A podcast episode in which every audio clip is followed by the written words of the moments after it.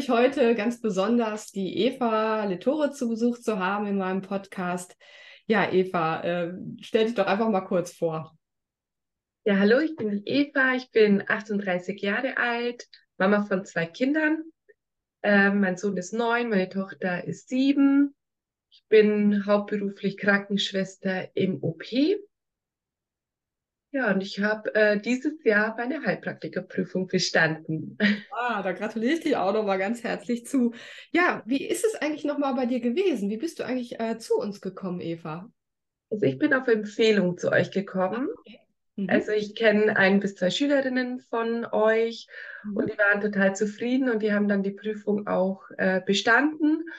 Und ähm, ich habe woanders gestartet, habe dann mich überreden lassen, nach ähm, ich glaube, 13 oder 14 Monaten zum ersten Mal die Prüfung anzutreten. Mhm. Habe das dann nicht bestanden, die schriftliche, weil ich kapiert habe, das Wissen hat einfach überhaupt nicht ausgereicht. Das war alles oberflächlich.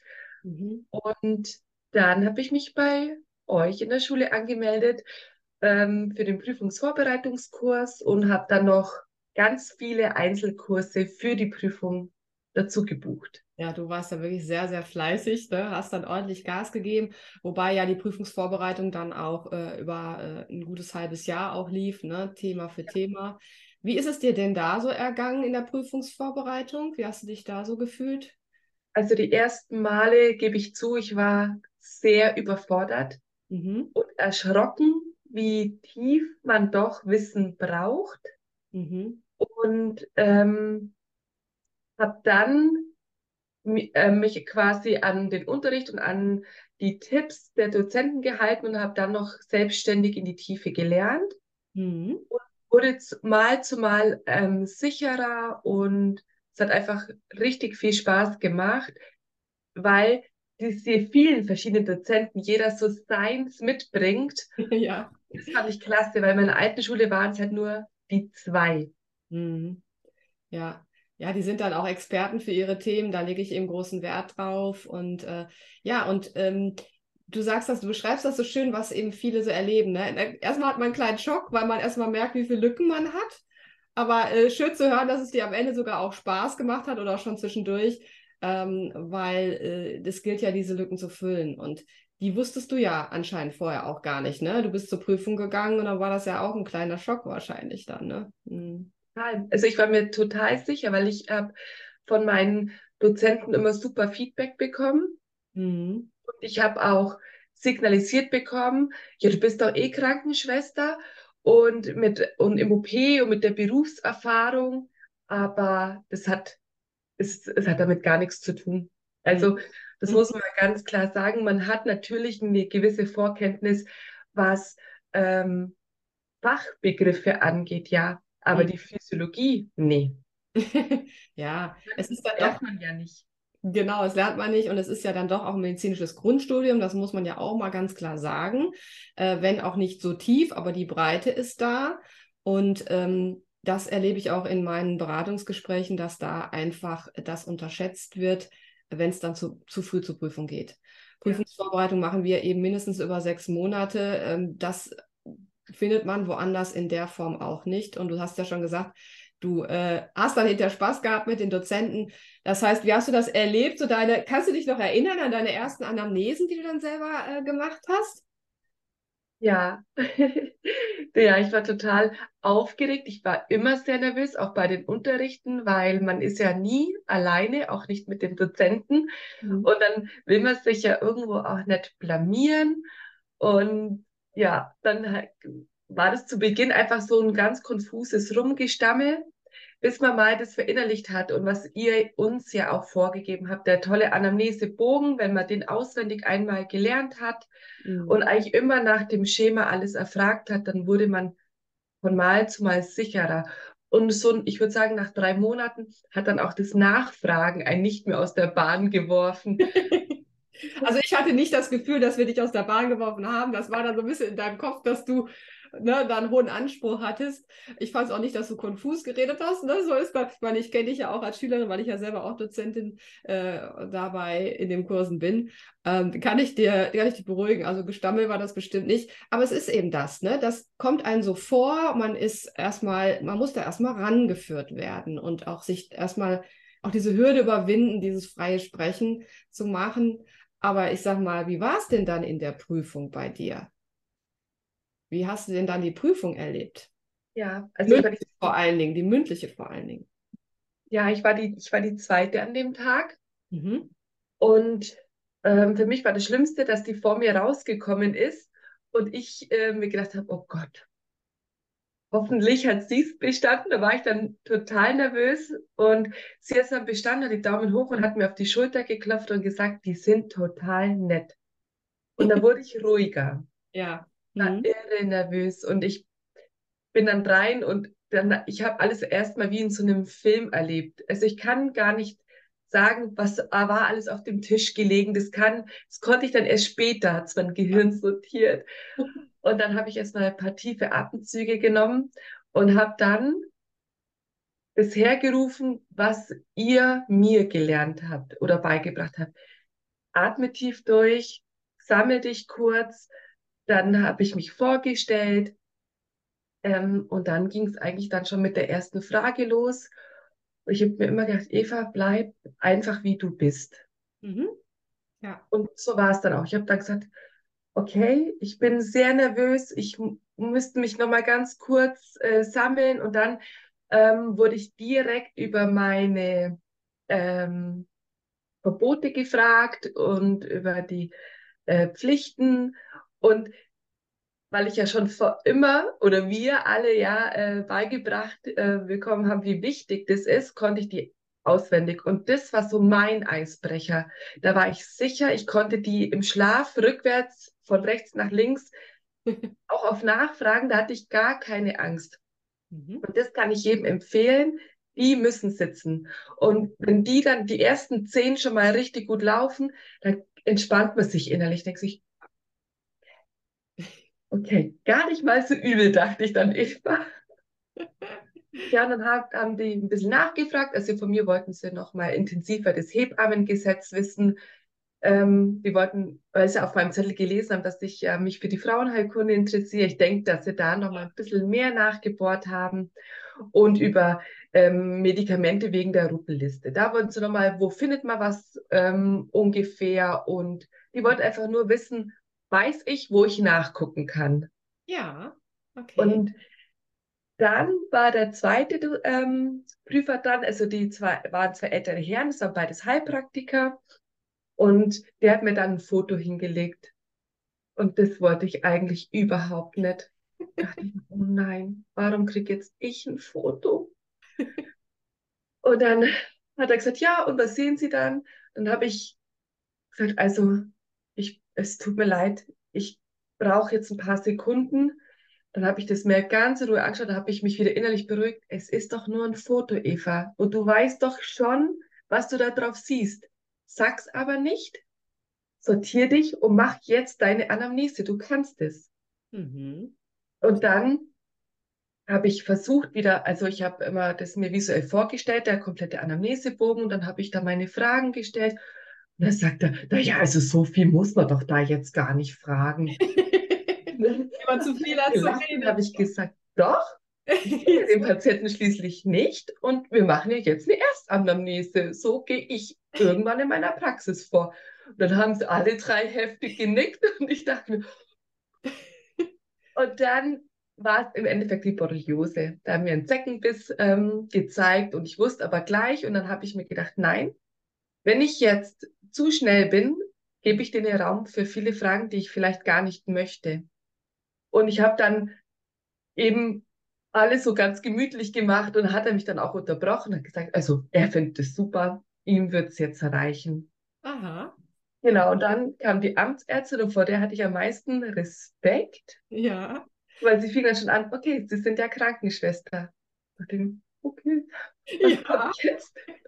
Ich so, ja, aber ich muss dazu sagen, ich bin seit fast 20 Jahren ausschließlich im OP. ach ja, das stört mich nicht, wir können ja jetzt über Blutdruck sprechen.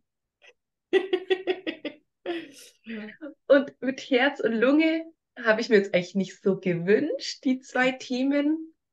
Mhm. Aber war dann auch okay. Sie wollte eigentlich dann nur wissen, also wann reden wir vom Bluthochdruck, was sind gefährliche ähm, Werte, mhm. wie geht man dann vor, wenn man jemanden vor sich sitzen hat. Das wollte sie wissen und welche Erkrankungen das eben auslösen können. Mhm. Und dann war ich dann, also ich habe ich dann gesagt und sie wollte dann ein, zwei noch von mir hören und dann hat sie mir total lieb auch auf diesem Weg geholfen. Mhm, okay. Also, dass sie wissen das doch. Und dann habe ich ein paar Mal so vor mich hingenuschelt und sagte, sie sagen es doch die ganze Zeit. Jetzt doch bitte mal laut. ich also sind auch keine. Es sind, sind auch keine Unmenschen, ne? Die, die prüfen. Ja, ja. Genau. Und dann hat ich habe immer mal wieder gesagt, vor mich hin, ich war damit ich. Mhm. Ich habe auch wirklich ein paar Mal gesagt, ich bin sehr nervös. Ähm, ich brauche jetzt ganz kurz, ich muss nachdenken. Und dann habe ich auch einen Zettel und einen Stift gewollt, weil ich dann mir noch ein paar Sachen aufschreiben wollte, dass ich halt nichts vergesse. Und die waren dann insgesamt so angenehm. Und haben mhm. auch gesagt, ist doch gar kein Problem, natürlich. Und. Ähm, haben dann auch was zu trinken zwischendurch angeboten, weil die merken ja auch irgendwann wird der Mund trocken vom ja, vielen Quatschen. Wir wollen so kurz was trinken. Sag ich, oh ja, gerne. Ja, dann machen wir doch mal eine ganz kurze Trinkpause. Wir haben auch Durst. Und es war eigentlich total nett. Und am Schluss ähm, hat sie gesagt, ja, sie würde mit mir jetzt gerne über die Windkesselfunktion sprechen. okay. Und ich glaube, sie hat aber im Gesicht gesehen, oh. Da sagt sie, ja, haben Sie schon mal was davon gehört? Dann habe ich gesagt, jetzt muss ich ehrlich sein, ja, ich habe natürlich davon gehört, aber ich habe überhaupt keinen blassen Dunst, was ich dazu sagen soll. Da warst du sehr ehrlich. Die zwei netten Herren haben dann so gegrinst und ich dachte mir nur so, ich glaube, die haben auch überhaupt keinen Plan davon. Und dann hat sie gesagt, ja, wollen wir es kurz zusammen erarbeiten? Und dann haben wir, war das eigentlich Gespräch. Im Endeffekt hat sie es mir nochmal erklärt.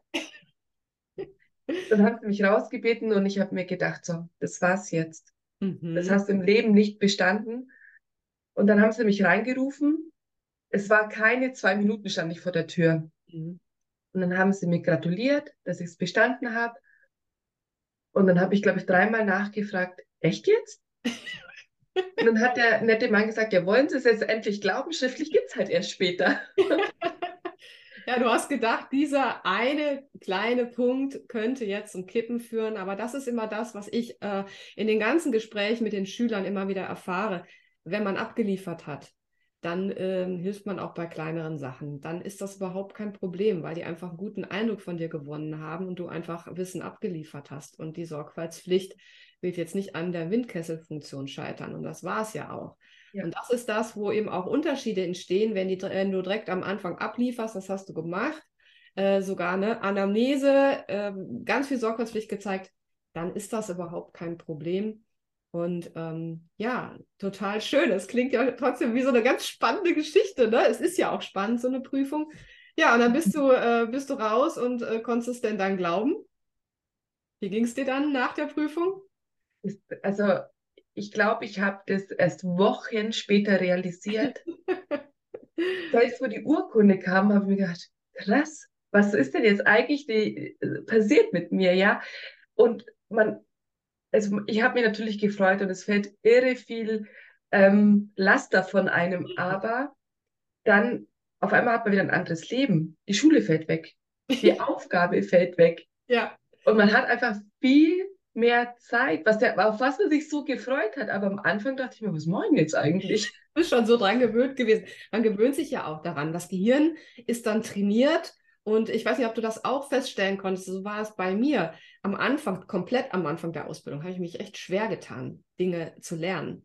Und am Ende in der Prüfungswoche, dann saugt man das alles auf wie so ein Schwamm, ne? weil es ja alles eine Bedeutung hat, weil man dem Ziel jetzt so nah ist. Ging dir das auch so? Ähnlich? Ja, ja, total. Mhm. Also am Anfang dachte ich mir auch, das wirst du nie im Leben äh, alles in dein Gehirn kriegen.